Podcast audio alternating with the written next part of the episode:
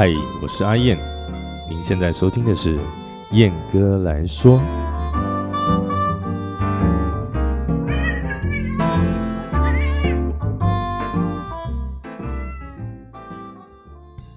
Hello，各位听众朋友，大家好，欢迎来到本集的燕哥来说。那今天是六月二号，礼拜五哦，不知道大家这个礼拜过得如何呢？那前几天啊，那个台风来还好没有登陆啊，没有造成什么灾情呐。那我我在台中就是哇，连续刮了两天大风，那个风大到一个爆炸，我出出门我必须要戴发箍，不然我会被吹成疯子一样啊，头发会变成疯子一样。好，那其实今天要讲的这个主题啊，在新闻释出的没几个小时，我就得知了哈，从那个。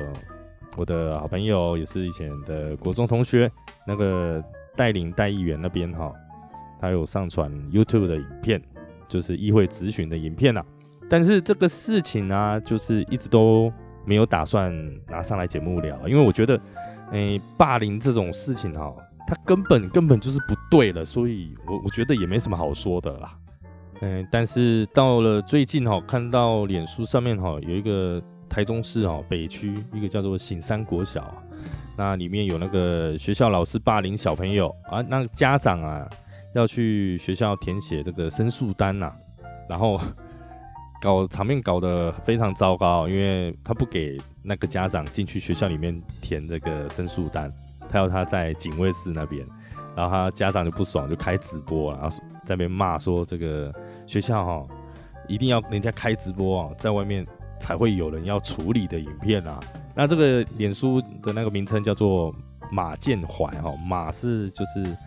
八骏马，马英九的马，健康的健，然后那个怀石料理的怀啊，大家有兴趣可以去找一下，我觉得非常糟糕哦，那个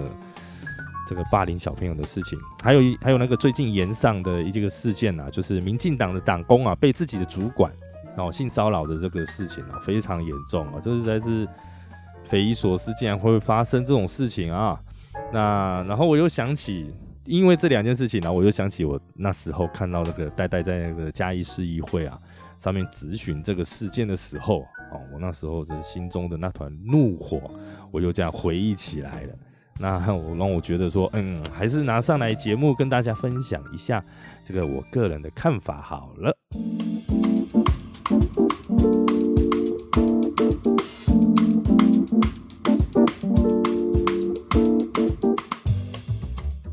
好，那事情是这样的哈，那个嘉义市市议员啊，带领议员哦，在五月十八号在议会上质询的时候啊，提到了这个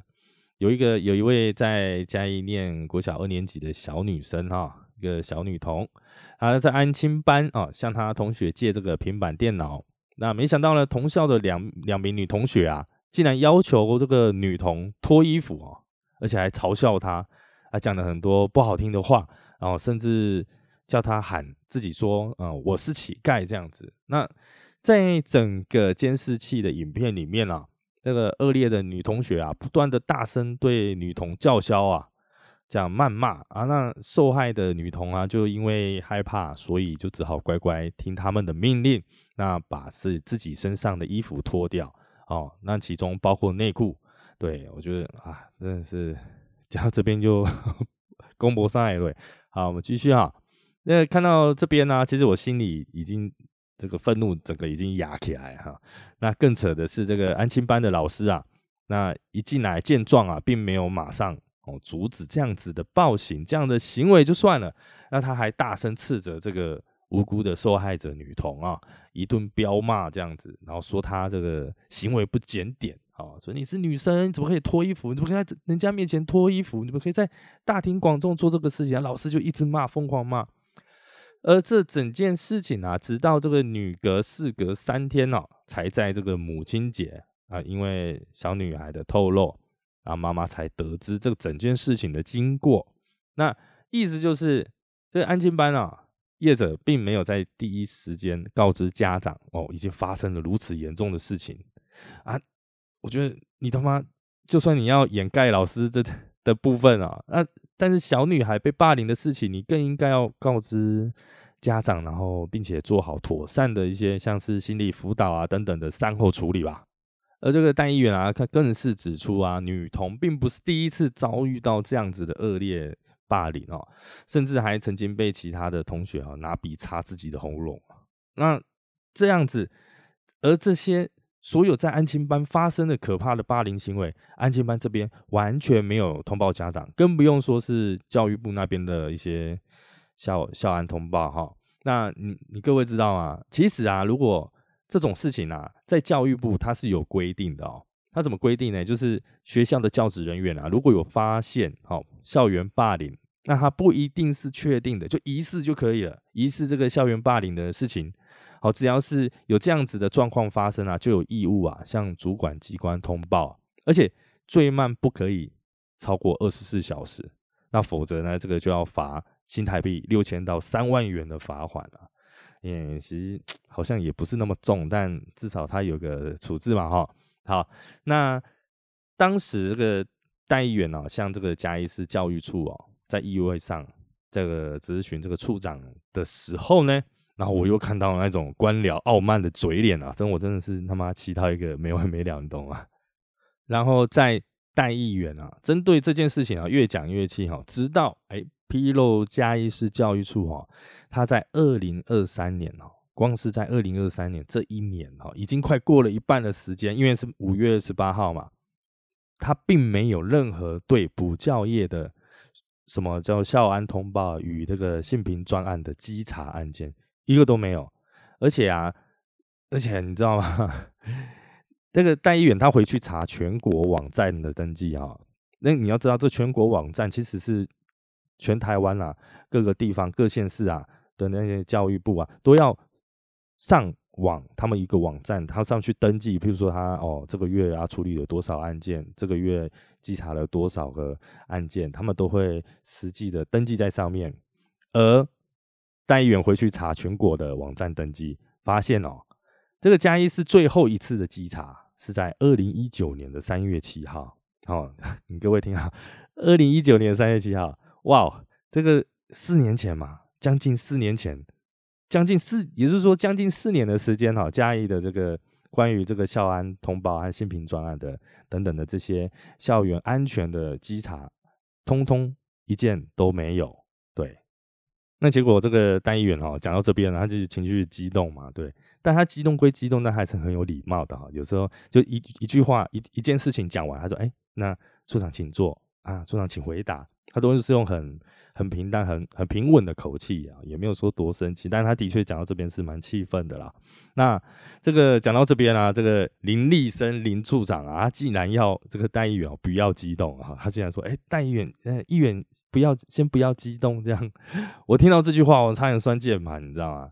我说。你现在是被别人捅到了痛点，所以想要用别的话题要撇开吗？啊，我说那激动又怎么样？那激动又不对了吗？啊，不应该激动吗？对不对？哎，这对于全家一世的父母来说，这是一件多么重要的校园安全通报稽查，对不对？啊，那你丢你丢了这句话，然后开始讲一些什么？呃，有关稽查的部分啊，我们教育处啊，每天天天都有在稽查。我说气你妈啦，对不对？这是气死哎，过分。那不过呢，我们善善良的这个代议员哦，虽然凶了处长，说怎么这样遇到这样事情怎么不激动之后，那还是很温柔、很有礼貌的替处长下找台阶下。我说他讲那个真的是找台阶下，就说请他就是好好改善这样子，找方法改善这样。然后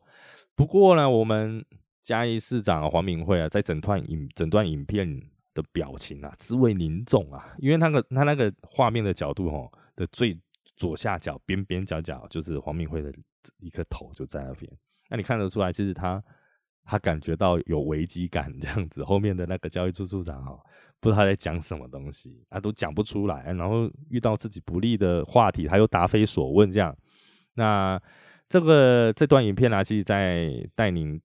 在戴宁议员的脸书跟 YouTube 上面哈频道都有啊。如果各位有兴趣的话，可以去看看。那阿燕在这边就是先奉劝一下哈，就是请在一个比较平静的状态下，或者是你手边没有什么诶杂物的情况下看哈，我因为我怕你会气死，然后摔手机，然后或者是摔手边的东西之类的这样。好，那整件事情呢，在小女生被霸凌之后哈，其实其实说起来哈，是霸凌的当下，那她看到老师前来，她心里想的应该是感到非常的开心，然后因为有人终于可以来救她，但没想到他遭遇到了更是却是更无情的伤害他这样，而霸凌完，然后自己又被老师彪骂一顿之后啊，却还要自己提起勇气把衣服穿上，你说这样子看到这样子的画面。怎么叫人不心碎、不愤怒呢？然后这整件事情，其实我看完第一次看完那个影片的时候啊，那我想起了一件，在我我没记错的话，应该是国小的时候的事情。嗯，大概是小六的时候吧。我们班上有位女同学，她是转学生，可是可是她转，我记得她好像是小五的时候转学过来的。那好像就是跟大家没有，不是说还没混那么熟。那然后班上就有很多臭男生来欺负她哈。虽然说我小时候我也很皮啊，但其实到现在也还是蛮皮的，这样子皮的方向不一样，皮的方式不一样哈。那男生通常都会捉弄女生嘛，但是他们他那那一位女同学她遇到的那些男生去欺负她的方式是，就是侮辱她的家人，就侮辱她的长相，对。不像我这样子，就是偶尔拉拉女 女学生的头发，掀掀女孩子的裙子。哎，没有没有没有，那反正臭男生嘛，对不对？臭男所谓臭男生就是爱玩啊，神经病又耍幼稚啊。那这个事情我记印象很深刻，因为这个女孩子有一次，有时候你要知道，我们国小的时候，就是常常家长会进校园，可能比如说带便当啦，或者是带有的没的啊，给同学啊，给自己有没有？那这一个女同学，她那一天妈妈好像是为她送便当，还是送什么东西，我忘记了。那班上有有大概有两三位男同学就看到她妈妈样子，就是开始他们就开始嘲笑这位女同学的妈妈，然后取了很多很难听的绰号啊，讲了很多很难听的侮辱她妈妈的一些话语啊，一些文字表达这样。那我我在教室，我就看着他被骂到哭啊，一直哭一直哭。女小女生她也不知道怎么办，她就一直哭啊。男生看到女生被他们弄哭，他们就好像很有成就感，就这样继续越骂越难听，越讲越难听这样子哈。那我在后面我就看不下去，我就跟那些男生讲说：“哎，人家都哭了，你们有必要把人家妈妈讲的那么难听吗？”我记得很清楚，我这么说。然后结果嘞，那群男生他当然更小登羞气嘛，就恼羞，哎，就。变成他们在骂我，他们就说：“哦，杨之燕哦，喜欢某某某哦，杨之燕喜欢谁谁谁，你一定暗恋他，对不对？不然你干嘛帮他说话？你你为什么要帮助他？你想英雄救美是不是？”就开始攻击我了，然后甚至有其中有一位还有动手这样子，但也没有说真的打起来，但是就是有动手了。然后整个教室就这样闹得沸沸扬扬的啊，很吵啊，这样子被被我们这几个男生这样子，因为我大声骂回去嘛，那。整件事情呢，女生她事后情绪安定之后，也没有说跟我说声谢谢，但我也不是说奢望她要跟我讲回应什么道谢还是什么有的没的，或是当我女朋友，并没有哈。那但从那一次之后，他对我异常冷淡呐。这个冷淡一直到到什么时候呢？你你知道吗？隔了一个国中，像我我刚刚前面讲是国小嘛，然后隔了一个国中，国中三年完之后上了高中嘛。他高中又跟我同班，对，他还是完全不理我。那种不理不是说把你当空气，而是除非说我今天跟他打招呼，他才会冷冷的回应这样子。然后甚至到出了社会，前一阵子我们在脸书上有互加好友，然后也一直没有什么机会可以好好聊了。啊，直到之前疫情的时候嘛，我回嘉义老家，开始在嘉义工作的时候啊。那我有稍微跟他打招呼寒暄一下，因为那时候他家的他自己养的一只猫咪哦，很老很老啊，就是开始病危啊，看医生就常常看他剖一些猫咪生病，然后可能就是情况不是很好了，我就试着去安慰他，这样给他打打气啊。因为得知到他家住离我老家其实不远啊，我甚至有想过说，哎，找个时间去他家拜访，顺便真的很想跟他说，很想问他。为什么那时候发生这样的事情，而他却对我是就是爱理不理，甚至好像有点保持距离啊？那我自己在猜想，除了这件事情是起因以外，我在想是不是高中的时候呢，有班上有个真的是很操子、很皮的一个男同学啊，不是我，一刚何洁苗，何洁外号最死蚁兽，那今天我刚拍一天啊，那可能我在那边跟同学就是他们瞎起哄的时候，哦，不小心得罪到他，甚至是我想要说请他吃个饭啊，道个歉这样子，因为我我从来都不晓得为什么他要这么。我可以完全感受到他非常讨厌我 这样子，而国小的事情哈，我一直记到现在。对，那一次我实在是提了很大很大的勇气呀哈，面对班上这个前前两三名，这是最皮的那几个两三位哈，然后冒着可能会被贬的这个后果，啊就真的是我是我是想为他说些什么，在当在那个当下。那在之后呢？他猫咪走了之后，他也就比较少在脸书上面发文了。那我也很少看他看到他的动态，但我没有去找他是不是把我封锁掉，还是拉黑之类的。Anyway，这是一个题外话哈，就是想说，哎，因为这个事情真的让我想起这件事，那想说在这边利用这个机会，然后跟大家分享。那希望他有听，但我我觉得他应该是不会听啦。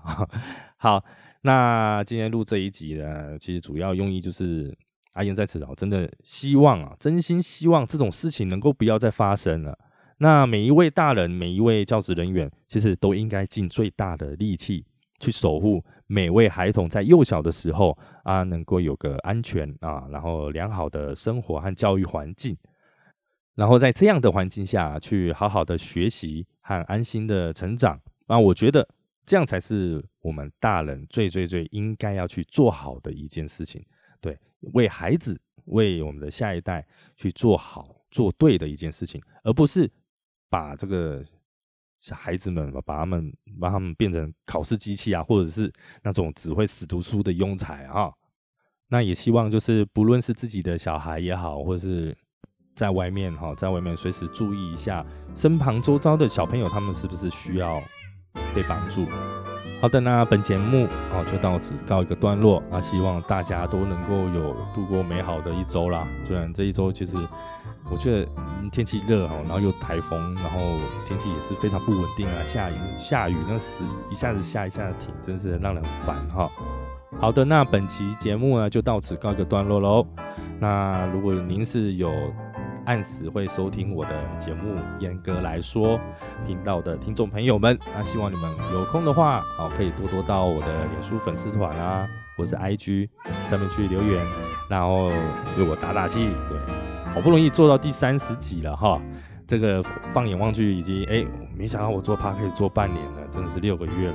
那觉得是哎非常奇妙的一个旅程的一个过程。那我自己是希望我还能够继续做下去。那我需要各位的鼓励和支持。谢谢你们的收听。那我们下集见喽，大家拜拜。